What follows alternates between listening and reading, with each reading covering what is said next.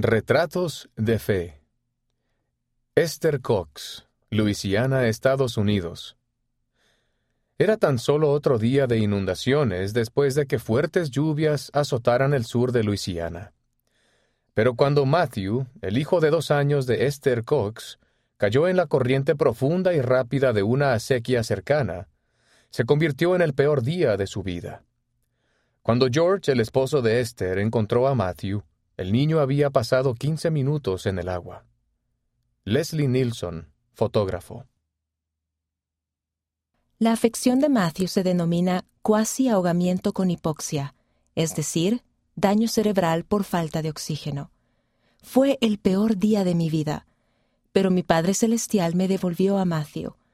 Él sigue siendo mi bebé y lo he estado cuidando durante veinte años.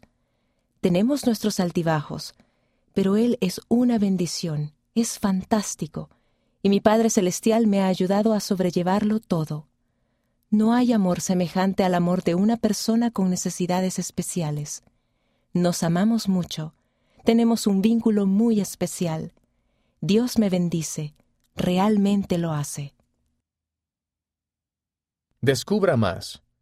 Puede obtener más información sobre la trayectoria de fe de Esther así como ver más fotografías en la versión en línea o de la biblioteca del Evangelio de este artículo en churchofjesuschrist.org, diagonal go, diagonal 2206.